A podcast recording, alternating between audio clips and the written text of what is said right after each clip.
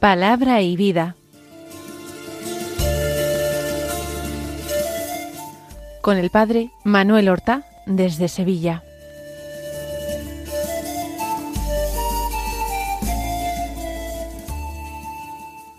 En el nombre del Padre y del Hijo y del Espíritu Santo.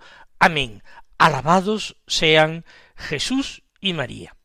Muy buenos días, queridos amigos, oyentes de Radio María y seguidores del programa Palabra y Vida. Hoy es el día del Señor, es el domingo trigésimo tercero del tiempo ordinario.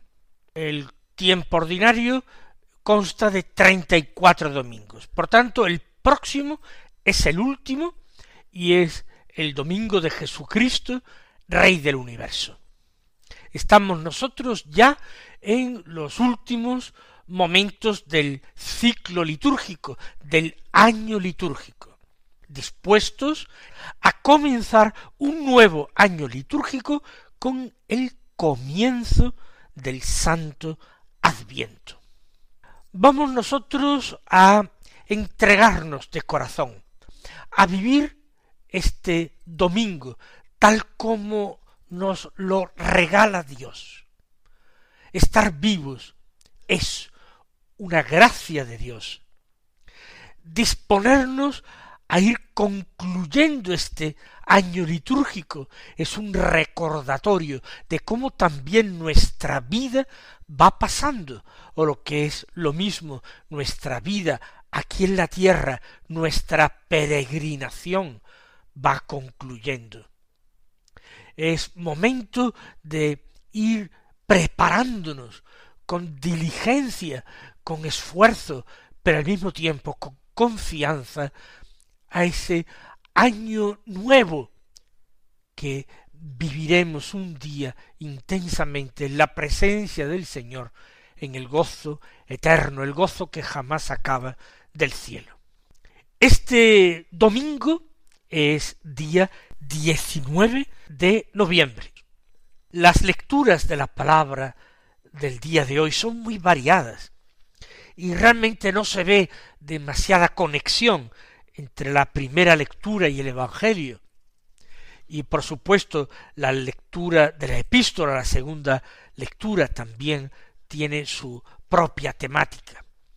Vamos nosotros, aunque dediquemos poco tiempo a la primera lectura, a hacerla y a decir eh, unas breves palabras sobre ella. Está tomada del libro de los Proverbios, del capítulo treinta y uno, los versículos 11 al 13 y también los versículos 19, 20, 30 y 31. Dicen así, una mujer fuerte, ¿quién la hallará? Supera en valor a las perlas. Su marido se fía de ella, pues no le faltan riquezas. Le trae ganancias, no pérdidas, todos los días de su vida. Busca la lana y el lino y los trabaja con la destreza de sus manos. Aplica sus manos al uso, con sus dedos sostiene la rueca. Abre sus manos al necesitado y tiende sus brazos al pobre. Engañosa es la gracia, fugaz la hermosura. La que teme al Señor merece alabanza. Cantadle por el éxito de su trabajo, que sus obras la alaben en público. El libro de los proverbios está lleno de consejos, de un sabio a sus discípulos, de un padre a sus hijos, verdaderamente de un hombre de Dios, de un profeta a su pueblo. Y en el texto que hemos escuchado hoy, que no es un texto seguido, y hemos visto que es del mismo capítulo treinta y uno, pero casi un mosaico de versículos. Se hace referencia a una cuestión que es eh, enormemente actual también, para formar realmente un matrimonio, para compartir la vida con ese proyecto de futuro, para encontrar ese amor en la vida con quien compartir la existencia terrena, uno no puede dejarse llevar por criterios puramente superficiales, por la gracia o por la belleza que, como dice el texto, son fugaces, son engañosos. Cierto que en otros tiempos, como hoy día, a veces el varón busca en la mujer esa belleza y esa gracia por encima de cualquier otra cualidad. A veces la relación que precede al matrimonio, si es que incluso existe matrimonio, no interesa conocer las opiniones, las creencias, el estilo, el alma de la otra persona, sino solamente su físico y a veces sus habilidades en otros campos que realmente eh, avergüenza el decirlas. La palabra de Dios, sin embargo, exalta otras cualidades y otros valores que pueden suponer un cimiento sólido para un proyecto común de vida, para un matrimonio. Una mujer fuerte, dice, ¿quién la hallará? Evidentemente la fuerza no se refiere a la fuerza física. Eh, la fuerza es un conjunto de cualidades que hacen a esta mujer fuerte frente a eh, los peligros, las tentaciones, concretamente por las alusiones que se hacen a la vanidad, a la superficialidad. No, no es eh, esa mujer objeto, simplemente se deja cuidar, trata simplemente de ser un adorno en la casa de su marido. No, la palabra de Dios recuerda que la esposa tiene que ser compañera de su esposo, y ambos son los cimientos de una familia.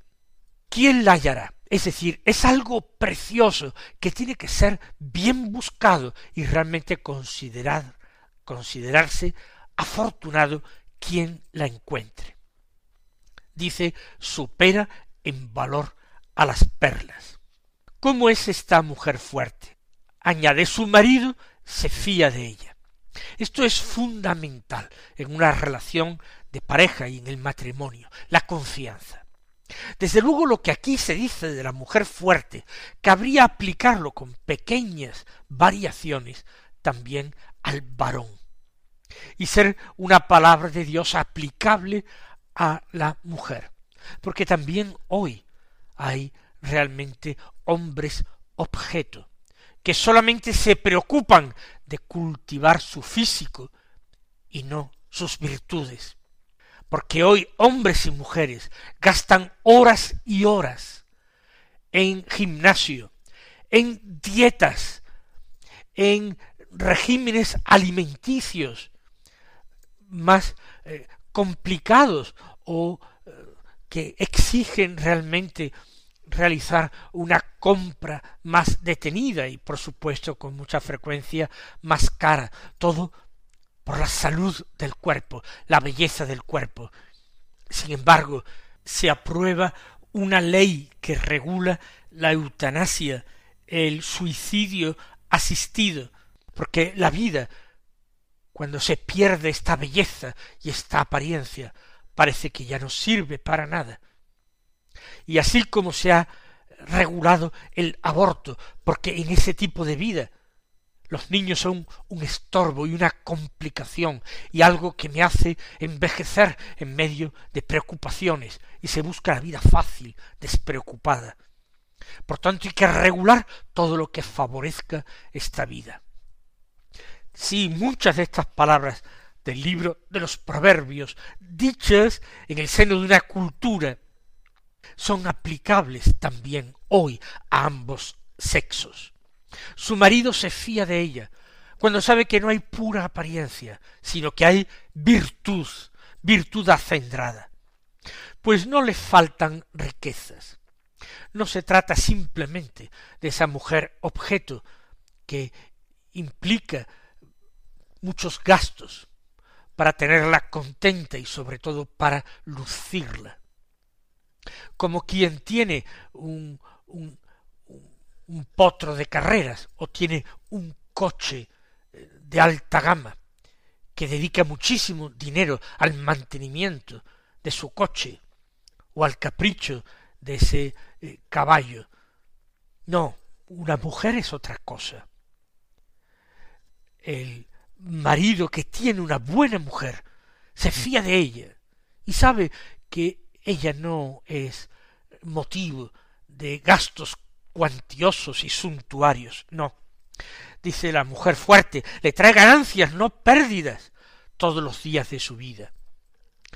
Y habla de cómo la mujer fuerte es una mujer hacendosa, no es la mujer perezosa, es la mujer que incluso en casa, según el estilo de la época, trabaja con sus manos para ayudar al mantenimiento del hogar y sobre todo no sólo para hacer crecer las riquezas y tener una vida más cómoda, también para ocuparse de los pobres. Dice, busca la lana y el lino y los trabaja con la destreza de sus manos. Hila, aplica sus manos al uso, con sus dedos sostiene la rueca, hila y quien hila luego eh, teje y luego cose y hace labores en sus tiempos libres. ¿Para qué? Pues por supuesto en favor de su marido y sus hijos, pero también añade abre sus manos al necesitado y tiende sus brazos al pobre porque la verdadera familia no es la que se encierra en sí mismo y se mira el ombligo desde una perfecta eh, egoísmo, desde una perfecta soberbia, sino la verdadera familia que Dios quiere es esa familia solidaria, que mira más allá de sus muros y de su puerta para fijarse en los necesitados, en todos esos Lázaros pobres que están sentados a la puerta de nuestros umbrales. Y saca conclusiones el libro de los Proverbios. Engañosa es la gracia, fugaz la hermosura. Todo eso pasa, todo eso no se mantiene durante largo tiempo. Pero la que teme al Señor merece la alabanza. Ya digo, podemos decirlo en femenino tanto como en masculino. El temor del Señor es lo que da valor a un hombre o a una mujer. El temor del Señor no como el miedo y el espanto, es el temor al pecado, es el temor a desagradar a Dios, es la reverencia de vida a nuestro Creador y nuestro Salvador. Ese y esas cualidades y esas virtudes son las que merecen alabanza y deben ser buscadas. Cantadle por el éxito de su trabajo, que sus obras la alaben en público. Vamos nosotros, como digo, a hacer nuestra lectura particular y actualizada de esta palabra de Dios. Vamos a pedir gracia para saber siempre buscar en nuestra propia vida y en la vida de las personas que nos interesan las virtudes que hacen a un hombre o a una mujer agradables a Dios y al prójimo.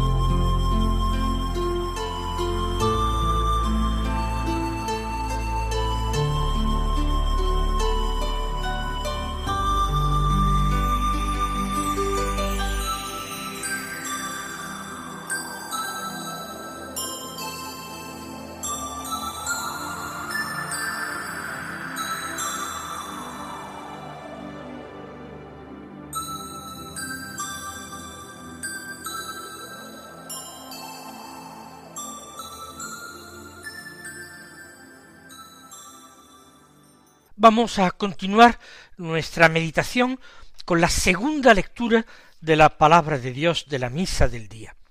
El Evangelio es una parábola de Jesús, es la parábola de los talentos.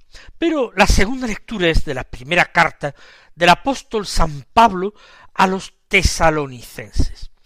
Del capítulo cinco los versículos uno al seis que dicen así en lo referente al tiempo y a las circunstancias, hermanos, no necesitáis que os escriba, pues vosotros sabéis perfectamente que el día del Señor llegará como un ladrón en la noche. Cuando estén diciendo paz y seguridad, entonces de improviso les sobrevendrá la ruina, como los dolores de parto a la que está encinta, y no podrán escapar. Pero vosotros, hermanos, no vivís en tinieblas, de forma que ese día os sorprenda como un ladrón, porque todos sois hijos de la luz e hijos del día, no somos de la noche ni de las tinieblas. Así pues, no nos entreguemos al sueño como los demás, sino estemos en vela y vivamos sobriamente. Creo que ya se habrán dado cuenta de por qué mi elección de tomar como materia de, la meditación de hoy en segundo lugar esta carta de Pablo a los tesalonicenses.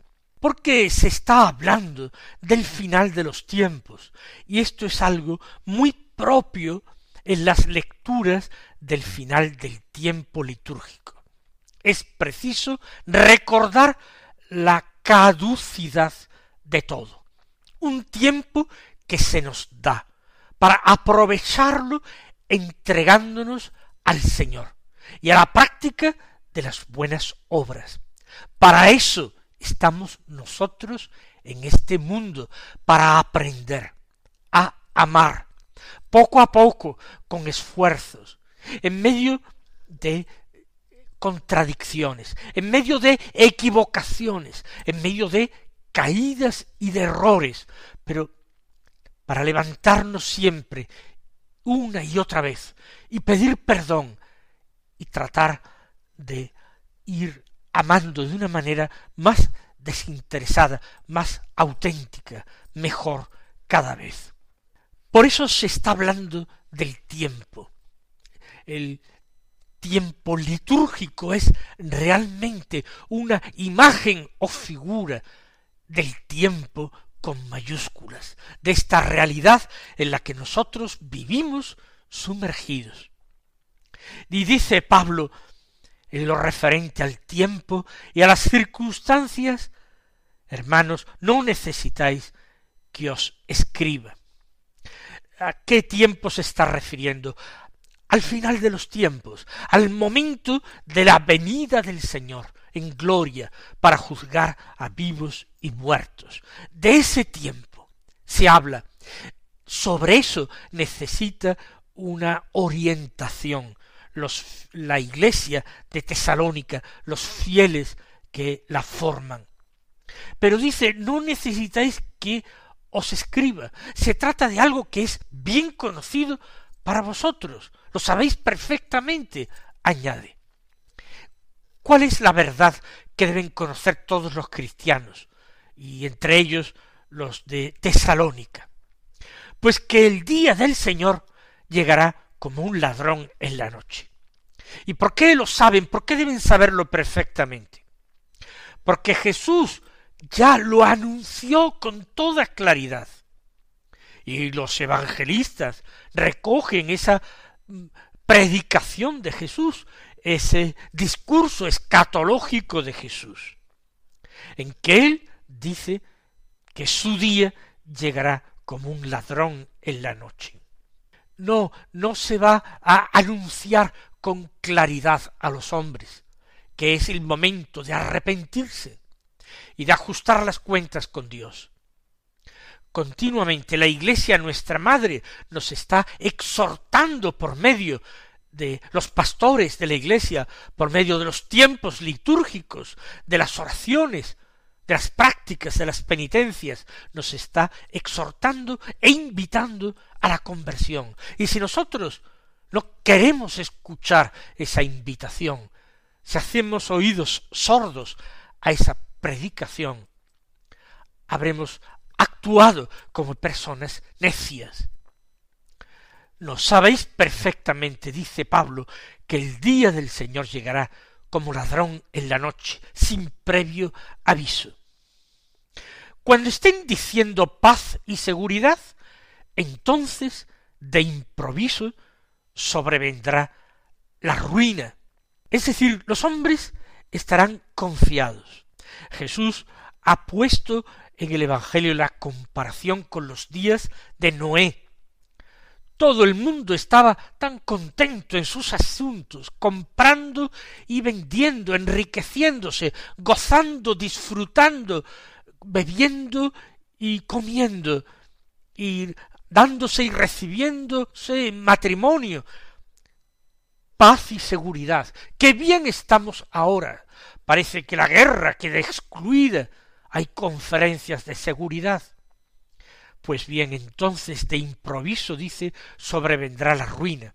La ruina de aquello que era la riqueza suprema para los hombres materiales y paganos. La ruina no para el creyente, que toma conciencia de que lo que le ha llegado es el día de su liberación. Sobrevendrá, dice, como los dolores de parto a la que está encinta, y no podrán escapar. Se presenta el parto, se está esperando, pero no se sabe si llegará un poco antes adelantado, en el momento justo, un poco después. Pero vosotros, hermanos, no vivís en tinieblas, de modo que ese día nos debe sorprender como un ladrón en la noche. Todos sois hijos de la luz e hijos del día, no somos hijos de la noche ni de las tinieblas. Si somos hijos del día, vamos a vivir a la luz que es Cristo, sin tener que sentirnos avergonzados por las obras de las tinieblas, lejos ellas de nosotros. No nos entreguemos, dice Pablo, al sueño como los demás, al sueño de los vicios, de la despreocupación. No, estemos en vela y vivamos sobriamente. Mis queridos hermanos, que sigamos los consejos de la palabra de Dios. El Señor os bendiga y hasta mañana si Dios quiere.